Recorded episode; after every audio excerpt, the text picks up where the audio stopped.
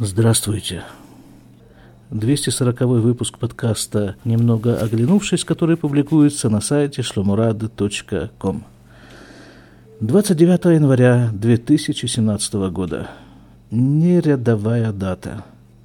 Потому что 29 января, ровно 25 лет назад, я вышел из самолета в аэропорту имени Бен-Гуриона в государстве Израиль, совершив таким образом то, что на иврите называется «алия». Дословный перевод «подъем», «восхождение». Чаще всего в Израиле этим словом обозначают вот именно этот процесс – переезд в Израиль на постоянное жительство, эмиграция. Я говорил уже несколько раз, что это один из двух самых удачных поступков в моей жизни – Иначе все было бы принципиально по-другому. Эту дату, 29 января, я как-то почему-то обычно отмечаю для себя по григорианскому календарю. Хотя все остальные даты, почти все остальные даты, я отмечаю по еврейскому календарю. А вот это вот так, вот так вот сложилось. 29 января. 25 лет. И когда же, как не сегодня, читать письма новорожденного? Но дело в том, что, на мое удивление, эта дата не является нерабочим днем.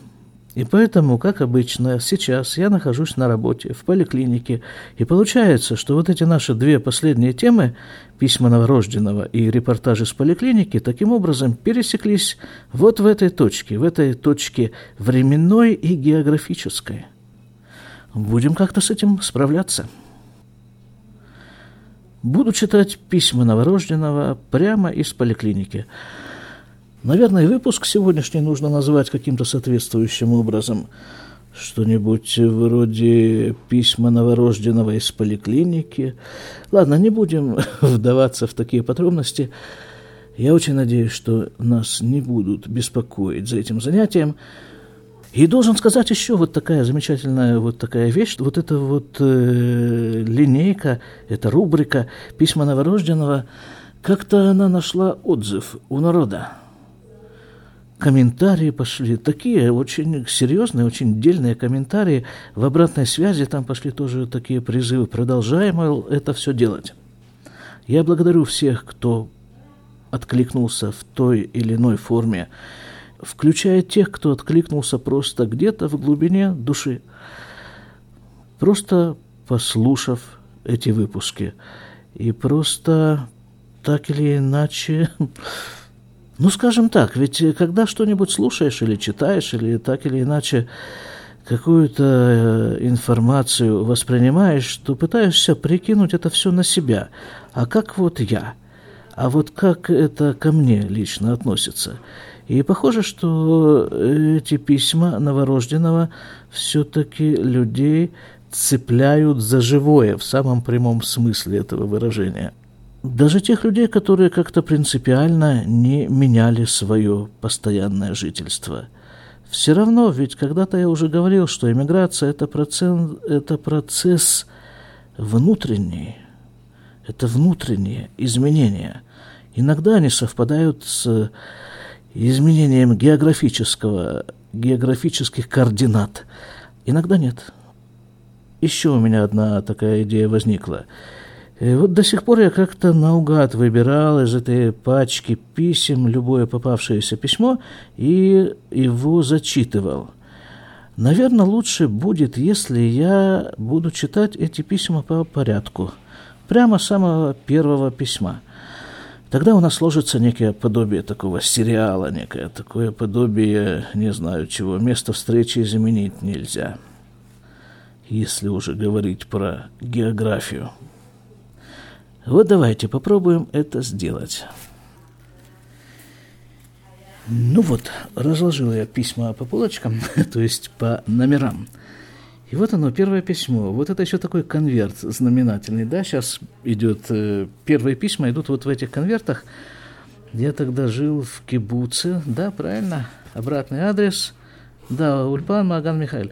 Маган Михаил – это название кибуца, в котором я жил в то время. И там нам выдавали такие вот специальные конверты такие. Вот э, конверт представляет из собой просто листок бумаги. листок бумаги, на, спишешь на нем, да, а потом его вот так вот складываешь особым образом. И здесь есть место для того, чтобы написать адрес. Ну вот помните такие треугольнички, такие вот легендарные эти которые солдаты там посылали, треугольники, письма в виде треугольников. Это примерно та же идея, только не треугольник, а прямоугольник. На том же листке с одной стороны письмо, а с другой стороны адрес. Адрес отправителя Маган Михаэль и адрес, адрес адресата. Украина, Запорожская область, это, это, это село, это он еще жил в селе, этот мой друг. Ну что, читаем. 13 февраля 92 года. Ну да, через две недели после приезда практически. Привет! Уже две недели, как я на земле обетованной. Что тебе сказать о впечатлениях? Впечатление одно, что я смотрю телевизор. Клуб кинопутешествий или что-то еще в этом роде. Все это довольно интересно, но как-то далеко от меня. Отсюда этакое спокойствие телезрителя – ну да, как-то за две недели действительно сложно было проникнуться Израилем. Даже не знаю, на каком этапе это ощущение телепередачи прошло. Дальше читаю. Говорят, что это явление распространенное и проходит не скоро. Ну, конечно, пока мне так удобнее. Магазины, конечно, полны, экзотики полно. Это вот впечатление телезрителя, да, магазины полны. Вот. Ну, понятно, да, 92 год, приехал я из Красноярска. Это было как раз время, вот 29 января я приехал, а 1 января поменялись цены, причем они поменялись принципиально, не знаю даже во сколько раз. По-моему, хлеб, вот тот, который 31 декабря еще стоил 18 копеек, 1 января он уже стал стоить 3 э, рубля или что-то вроде того. Я помню эту картину 1 января 92 года. Зима, мороз, там крестьяне торжествуют. И такой еще туман какой-то, такой пар стоял. И утро такое туманное, и люди с такого еще новогоднего бадуна некоторого пошли в магазины – ну, по крайней мере, в те, которые были открыты, а были открыты продовольственно, естественно. И вот толпы этих людей так ошалело, протирая глаза практически, стояли напротив этих прилавков, напротив этих цен и, и как-то ничего не соображали. Новый год, в общем-то. И я тоже стоял в этой толпе, но в отличие от всех этих замечательных людей, у меня-то в кармане уже практически лежал билет – на выезд в Израиль. Меньше чем через месяц после того примечательного новогоднего утра. Вот и сейчас первое впечатление, да, которое я здесь пишу, магазины, конечно, полны, экзотики полно. Да, так в Красноярске на этих самых прилавках с этими самыми дикими, немыслимыми в самом полном смысле этого слова ценами – там на прилавках-то ничего не было, все тот же хлеб и там, ну, не знаю, какие-нибудь пару банок консервов. Не помню, конечно, я, что там было на тех прилавках, но помню, что там ничего не было. И магазины полны экзотики полно, консервировать продукты вручную никому и в голову не приходит. Действительно, это так. Соленые огурцы – это как бы не Бывшие свежие огурцы, во всяком случае так они воспринимаются потребителем едоком, а это некий особый продукт. Ну, так же, как есть рыба э, свежая, есть рыба соленая. А вот эта идея осенью консервировать продукты, чтобы зимой их кушать, э, ну, никому не приходит в голову, правда, просто потому, что те же самые огурцы и все остальные почти продукты существуют круглый год. Это как бы комментарии, да, а теперь я читаю, что тут дальше пишется. Единственное, что поражает, это собственная беспомощность в этом технически совершенном мире. Не знаешь, как пользоваться элементарными вещами. Оказывается, в водопроводном кране одной ручкой регулируется и напор воды, и ее температура. Да, это да. Ну, что тут скажешь, да? Да, приехал из дикой, дикой, дикой местности. А в аэропорту не только двери работают на фотоэлементе, но и смыв, извините, в писсуаре. Вот такие впечатления свежего, свежайшего репатрианта. Это про Израиль. Дальше. В Киеве, я улетал из Киева, там меня провожали родственники. Вот этот же самый друг, которому я пишу письма, вот он меня тоже приехал провожать в Киев. Читаю дальше. В Киеве как-то все это прощание получилось довольно сумбурно. Ну, действительно, до сих пор как-то так по каким-то крохам могу восстановить эти впечатления киевского прощания перед отлетом в Израиль, но как-то было совершенно очевидно, что это навсегда, и может быть, даже э, было некое смущение у прощающихся, как при прощании с э, умершим. На похоронах был, по-моему, какой-то вот такой вот оттенок, когда, ну, никто не знает, что делать, и вот, ну, давай, ну, мол, это, будь здоров, ну, счастья, ну, еще там чего-то. Вот такое какое-то, по-моему, было прощание. Хотя сложно вспомнить на самом-то деле через 25 лет, что там было. Но было такое ощущение. Тогда ведь не было, еще практически не было всех этих туристических, таких развитых туристических поездок, когда свободно можно поехать куда хочешь, когда хочешь. Выехать из Союза можно было только по разрешению советских властей – на основании приглашения из-за границы. Не знаю, как сейчас там это делается, я очень надеюсь, что не так. И мама теперь уже говорит, что вот э, когда я уезжал, то это было совершенно очевидно, что это навсегда. Она меня больше не увидит.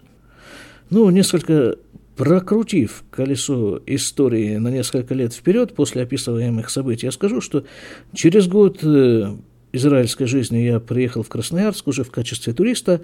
Еще через полгода мама приехала сюда ко мне в гости в Израиль, а еще через, по-моему, два года она перебралась сюда уже окончательно. Чем удобна наша ситуация, что мы можем совершенно спокойно крутить колесо истории в самые разнообразные стороны. И вот теперь крутнем его обратно в 1992 год. Так, читаем. В Киеве все это прощание получилось довольно сумбурным. Все-таки не каждый день эмигрируешь. Даже не пожал твою руку на прощание. Да, вот так уже рука и остается не пожатой. 25 лет уже. Ну ничего, пожму при встрече. Итак, прилетел. В скобках. Летели 2 часа 40 минут. Быстро оформил документы, получил первые деньги, позвонил в Киев и Рубановичам – Рубанович – это мои друзья, которые приехали в Израиль где-то на месяц раньше меня и обосновались в Натане, и вот к ним я и поехал прямо из аэропорта. Позвонил в Киев и Рубановичем и поехал к ним на такси. Все это бесплатно. Да, там в аэропорту была процедура такая. Тебя встречают, провожают такой зал специальный для таких вот приехавших. И там какое-то время проводишь, кормят, кормят там, чем-то кормят. Проходишь регистрацию, получаешь первые документы, вот эти алимовские, получаешь довольно приличную по тем понятиям сумму наличными, и чек еще более приличный. Ну и потом, э, а потом, э, когда открываешь счет в банке, вкладываешь этот чек, передаешь данные этого счета в Министерство абсорбции, и в течение полугода, по-моему, на этот счет капает, капает, капает раз в месяц какие-то такие суммы, ну, достаточные для какого-то скромного существования. Скромного по израильским масштабам. Так, прилетели, быстро оформили документы, получил первые деньги, позвонил в Киев Рубановичем, поехал к ним на такси, бесплатно. Они живут в Натании. Это такой курортный город к северу от Тель-Авива. Пожил у них пару дней – они показали мне магазин, ввели в общих чертах в курс цен, в скобках, в основном на продукты. И показали мне эти самые продукты, по крайней мере те, что они уже попробовали за 4 месяца. Ну да, это вот такое какое-то не знаю, такое ощущение, что он какой-то голодный такой совершенно. Ну, так оно и было. Нет, голодным-то, понятно, не был. Но вот это обилие продуктов, разновидности любого продукта, как-то это ошеломляло. И непонятно было, что с этим делать. Помню, ходил я возле этих э, холодильников, забитых всякими разноцветными баночками с разноцветным содержимым. В глазах рыбить ничего не соображаешь. А что из этого всего можно вот так взять, купить и скушать? Так, показали мне эти, показали мне эти продукты, по крайней мере, те, что они уже попробовали. За те четыре месяца, а, они уехали на четыре месяца раньше меня. Попробовали за те четыре месяца, что живут здесь. И мой друг, собственно, вот с которым я дружил в Красноярске, этот самый Рубанович, он... Ну, там так обстояла ситуация. Я приехал утром, и поехал сразу к ним. Кто-то из них был дома, но в основном все были на работе, на учебе. И вот они где-то после обеда постепенно начали приходить. Тут вот встреча, встреча, замечательно. И потом, ну, вечер, давай куда-нибудь пойдем, пойдем погуляем. Куда пойдем? И тот он мне предлагает, давай пойдем в магазин. У нас тут как раз напротив большой продуктовый магазин. Я туда, говорит, хожу почти каждый день, как в музей.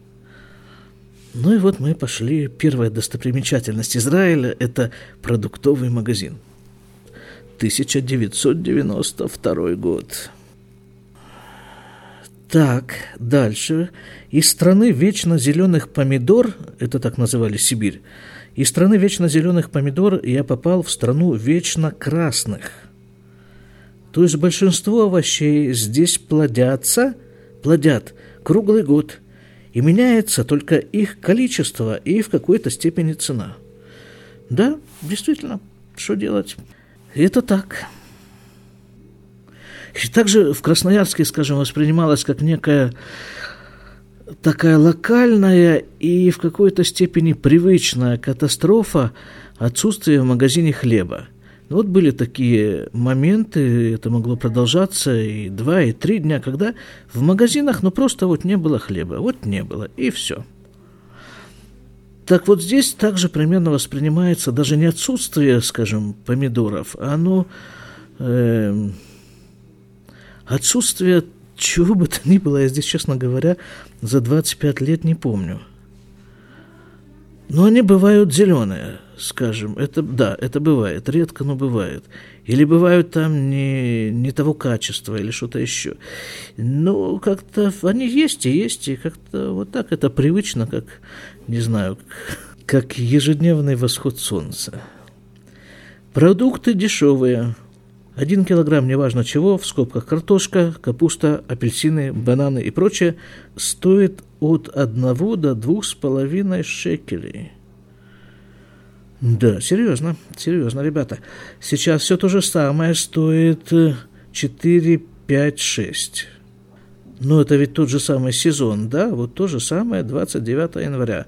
Если вот сейчас пойти хотя бы даже на базар – то все вышеперечисленные продукты стоят в, в 4 примерно раза дороже, да. Инфляция. Средняя зарплата израильтянина два с половиной, две с половиной тысячи шекелей. Ну, сейчас это, по-моему, 10 с чем-то. То есть тоже в четыре раза опять-таки догоняем инфляцию. Иммигранта в первые годы, непонятно, это что иммигранта, зарплата имеется в виду? Или, хотя вполне может быть, полторы тысячи шекелей. Может быть зарплата? Да, скорее всего, зарплата. Ну, что значит зарплата иммигранта? Имеется в виду вот что. Что иммигрант сразу же после приезда, ему, ну, бывают всякие иммигранты, конечно, но в основном эмигранту сложно рассчитывать на какую-то очень высокую и очень хорошо оплачиваемую должность. Поэтому приехавшие люди бегут по проторенной предыдущими приехавшими людьми дорожке прямо в подъезды, в квартиры, и там их убирают, моют, и вот за этим, этим они и подрабатывают. Ну и таким образом можно там чего-нибудь, да, какую-то, какие-то деньги заработать. Ну вот, тогда это было полторы тысячи шекелей в месяц. А сейчас, ну, исходя из этого же коэффициента, который мы с вами вот только что рассчитали, то это должно быть в четыре раза больше. То есть шесть. Нет, шесть не может быть. Потому что сейчас минимальная зарплата в Израиле пять тысяч. Ну, вот что-то примерно, да, вот так, примерно. Дальше, следующая экономическая подробность израильской жизни. Один доллар равняется двум и трем десятым шекеля – Сейчас это у нас э, должно быть что-то порядка 3,83-85. То есть доллар в два с небольшим раза подскочил. Интересно. Хотя интересно, это, наверное, экономисту интересно. А нам-то с вами какая разница? Какая нам разница, какое нам дело до всех этих цифр? достаточно бесполезная информация. Хотя вот, вот я в те времена вот так вот это все вот записывал, да, посылал на Украину другу, сколько чего стоит в Израиле и сколько стоит доллар. А через три дня я продолжаю читать, а через три дня я поехал в кибуц жить. Да, вот так все и было, в этот самый кибуц Маган Михаэль. Здесь полнейший коммунизм. Я, честно говоря, не знаю, что такое коммунизм. Я, слава богу, при нем не жил, не довелось. Но, насколько я помню, вот тот мой первый кибуц, там... Ну, там намного больше было похоже на коммунизм, чем в социалистической России. Твое дело как бы сесть в поезд. Если тебе повезло запрыгнуть в поезд, на тебя там хоть какое-то место, хоть где-нибудь на подножке там есть место в этом поезде поехать, дальше тебя этот кибуцный поезд уже везет. Ну и все, значит, для тебя там уже есть место поспать, пожить, есть место э, покушать, и всякие кибуцные там развлечения, увеселения, это все ты можешь полно, пользоваться в полном объеме. Откуда это все берется? Ну, не знаю, какие-то кибуцные и не кибуцные люди, видимо, об этом заботятся. Там же был какой-то принцип коммунизма в России. Каждому по потребностям от... Нет. Каждому по потребностям, от каждого по способностям. Вот что-то такое. Да, вот это точно. Вот это точно кибуц. Это называлось Ульпан. Это же мы приехали по, програ- по программе туда, может быть, дальше здесь это будет. Программа была такая. Четыре часа в день нужно было работать, четыре часа в день нужно было учить иврит. И работа, вот работа от каждого по способностям, да. Ну вот, э, если ты хочешь работать на бананах, ты идешь работать на бананах. Это довольно тяжелая физическая работа, но как-то она считалась самой почетной среди наших э, ребят там, в кибуце. А если ты не хочешь, ты можешь пойти работать в другое место. Просто совершенно нормальное явление, когда человек идет и говорит э, своему там руководителю, что я бы хотел поработать э, вот там-то. Или такое же точно нормальное явление и в обратную сторону когда спрашивают, вот меня, например, спрашивают, меня куда-то там пристроили, я там работал, потом меня спрашивают, а ты хочешь вот завтрашнего дня работать в столовой? Я могу согласиться и могу совершенно легитимно не согласиться, тогда мне подыщут другое место работы. Вот это вот воплощение принципа от каждого по способностям. Ну, а каждому по потребностям, ну, заходи в столовую и мети все, что в тебя влезет. Так, через три дня я поехал в кибуц жить. Здесь полнейший коммунизм. Четыре, четыре часа в день учусь, четыре часа в день работаю на местном заводике на упаковке различных пластмассовых изделий. Да, это был кибуц Маган Михаэль. Это был один из самых богатых кибуцев Израиля. И э, один из, наверное, трех столпов китов – экономических китов, которые держали этот кибуц в его таком солидном экономическом режиме, это был как раз вот этот вот завод пластмассовых изделий. Вот заводом-то как раз у меня почему-то масса достаточно отчетливых воспоминаний связано. Я их излагал, по-моему, здесь неоднократно в этих подкастах, так что я не буду повторяться, а сосредоточусь на письме.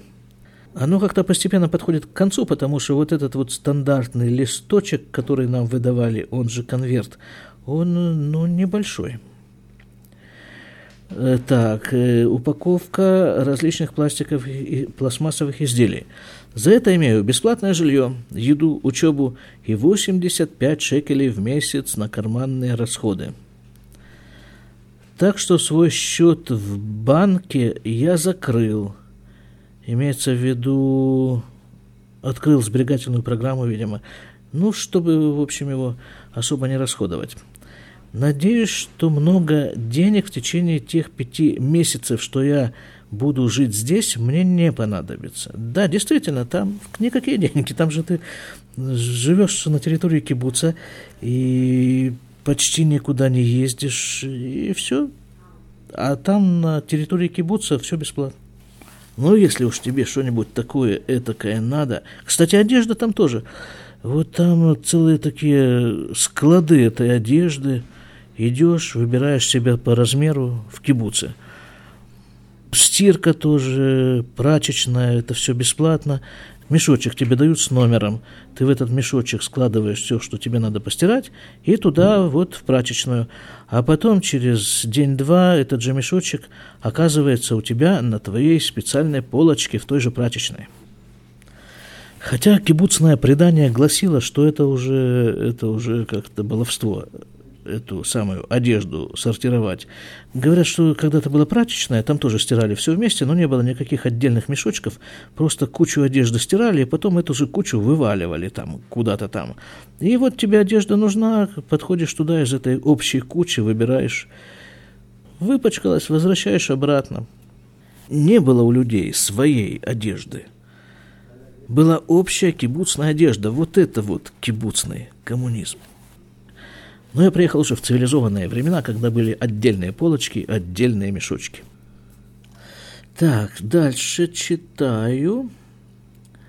Читаю дальше. Поэтому вызов тебе, если это не срочно, я отложу на эти пять месяцев. А, там, видимо, мы с ним договаривались, что я ему пошлю вызов. А как, как это связано с деньгами? Может быть, за вызов нужно было что-то платить? Вполне возможно. То есть вызов, да, опять-таки мы возвращаемся к этой теме. Для того, чтобы выехать из Союза, нужно было в Авире предъявить приглашение из той страны, куда ты едешь. Видимо, об этом вызове идет речь. Э, я отложу на 5 месяцев. Если срочно, если тебе это срочно, напиши.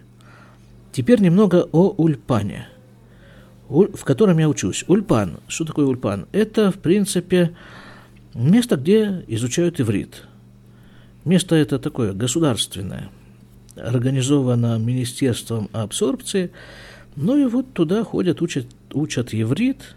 Ну, наш Ульпан Кибуцный был несколько своеобразен, потому что... Ну, сейчас я почитаю, что здесь написано, это уже последние строчки письма. Теперь э, немного о Ульпане, в котором я учусь. В нем 100 человек – Половина из Союза, половина со всего мира. Живу в комнате с французом и швейцарцем. Средний возраст ульпанистов 20 лет. Этакий пионерский лагерь. Артек. Всем привет. Траля. Подпись. Так вот, Ульпан, да, там действительно было 100 человек. Половина приехавших вот так же, как я, из Союза, эмигра, эмигранты, а половина туристы со всех стран – мы делали все вместе, все совершенно вместе, на совершенно равных правах. Вместе учили иврит, вместе работали, все это вместе, вместе развлекались, а потом э, они, отбыв какой-то положенный срок по этой программе, либо уезжали к себе домой, либо ехали дальше, там, в другой кибуц, в другую страну. Ну, нормальное явление, да, вот так вот пожить в другой стране, фактически бесплатно, и познакомиться со страной. Там же ведь нас возили на экскурсии, там везде нас, ну, куда угодно. Ну, соседняя арабская деревня, Джазаразарка, нас туда водили на экскурсию. Тогда это еще было безопасно. Э, в Негев, на север. Ну, вот пожить среди израильтян и узнать страну Израиль. Вот такой у нас был Ульпан. Хорошие там были ребята. И я потом уже вспоминал часто и думал, что вот такого вот э, как бы подбора настолько хороших молодых людей я не видел никогда в жизни до этого момента, по крайней мере. Ну вот просто хорошие. Нет у меня другого определения. Ну вот, письмо закончилось. А сегодняшний день, день моего приезда в страну, мой второй день рождения, первый день рождения, не знаю, с какой стороны на него посмотреть, и как посчитать, этот замечательный день продолжается, и продолжается эта замечательная жизнь в этой совершенно удивительной стране, Израиль. Я бесконечно благодарен Всевышнему за то, что Он дал мне возможность пожить именно вот этой жизнью и именно в этой стране. Не знаю, по какому совершенно головокружительному стечению обстоятельств, почему-то именно меня он как пинцетом выхватил, выклюнул из множества людей и перенес, перенес меня вот сюда. я благодарен вам за возможность поделиться с вами этой радостью. До свидания.